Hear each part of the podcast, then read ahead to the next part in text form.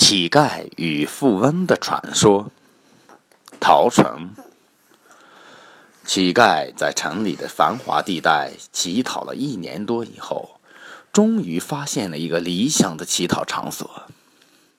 这处场所远离市中心，在城东永伦山下的一条马路边儿。沿马路走向，看，是依山而建的一座座的小洋楼。小洋楼遮映在红花绿树丛中，像一个世外桃源。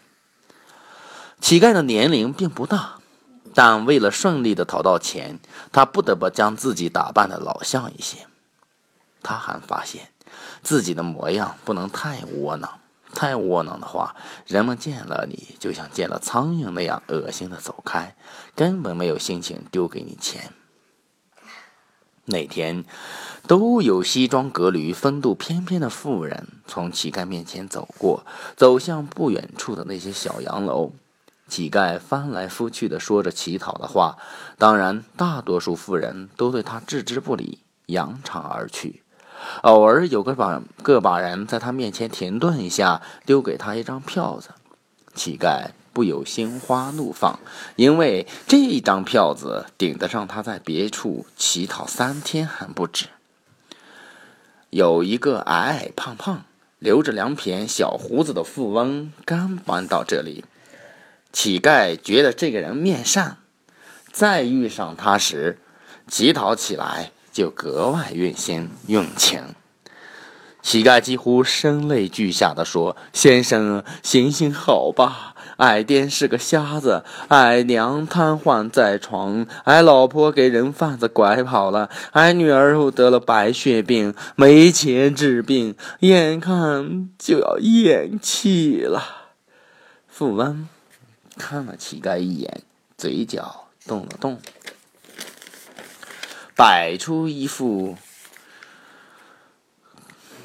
趾高气扬的样子，止住了他的说话。从兜里掏出一张百元大钞，扔在他面前的一块肮脏的白布上。乞丐赶忙作揖跪拜，连说：“恩人，恩人，俺一辈子记着您。”等他抬起头时，看到大恩人已经走远了。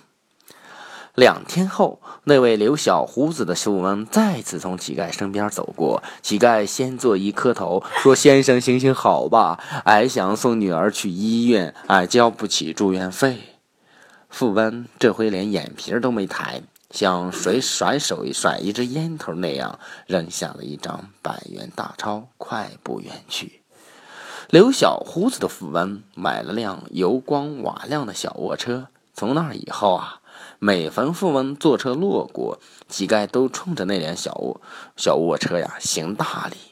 如果富翁步行而来，乞丐就张口乞讨。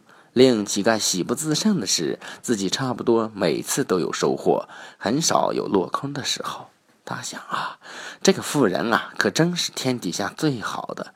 这个天底下最好的夫人啊，居然让自己碰上了，老天爷有眼呐！这天黄昏，富翁又款款出现了。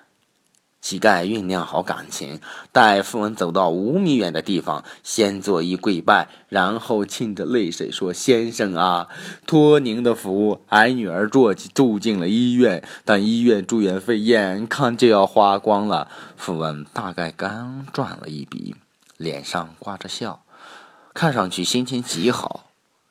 心情极好的富翁这回没有马上走开。甩过一张百元大钞后，他蹲了下来，说：“每次见了我，你都编假话，有那个必要吗？”见老底儿被揭穿，乞丐很不自在的笑笑，血涌上了脸。好在他脸黑，看不出来。富翁又说：“十年前啊，我就是你现在的样子。可是啊，您现在大发了。”乞丐说。如果我没有记错的话，我已经给过你两千元钱。十年前，我就是靠着两千元钱起家的，主要是倒腾海产品。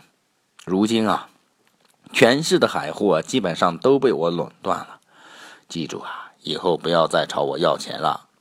富翁说完后，舔着小肚子，款款而去。乞丐望着富翁远去的背影，淡淡一笑，一个计划随之在他脑子里形成了。乞丐一连十天没在这条幽静的马路上出现。十天以后啊，乞丐却又到了这里。他的样样子啊，更加的落魄，恨不得马上就见到那个留小胡子的富翁。等到天黑啊，富翁才露面。乞丐顾不得礼节，大声说：“先生啊，我也按你的办法进了一批海货，但没有卖出去，全臭了。”富翁说：“是吗？”乞丐痛哭流涕地说：“两千多块钱呐，全砸进去了。”富翁说：“哦，我没让你也去卖海货呀。可是啊，你靠这个发了，我却完蛋了。”乞丐哭得更加伤心。富翁一点都不为之所动，说：“瞧瞧，这就是富翁与乞丐的区别。”自此以后啊，留小胡子的富翁啊，真就没有再给过乞丐一分钱。乞丐枯坐在这条美丽的马路上，经常一连数天毫无所获。又过了一段时间啊，乞丐实在熬不下去了，只好重新回到了市区的繁华地带乞讨。他对同伴们说：“咱他娘的挣不了大钱，就安心的在这里一点一点的讨吧。”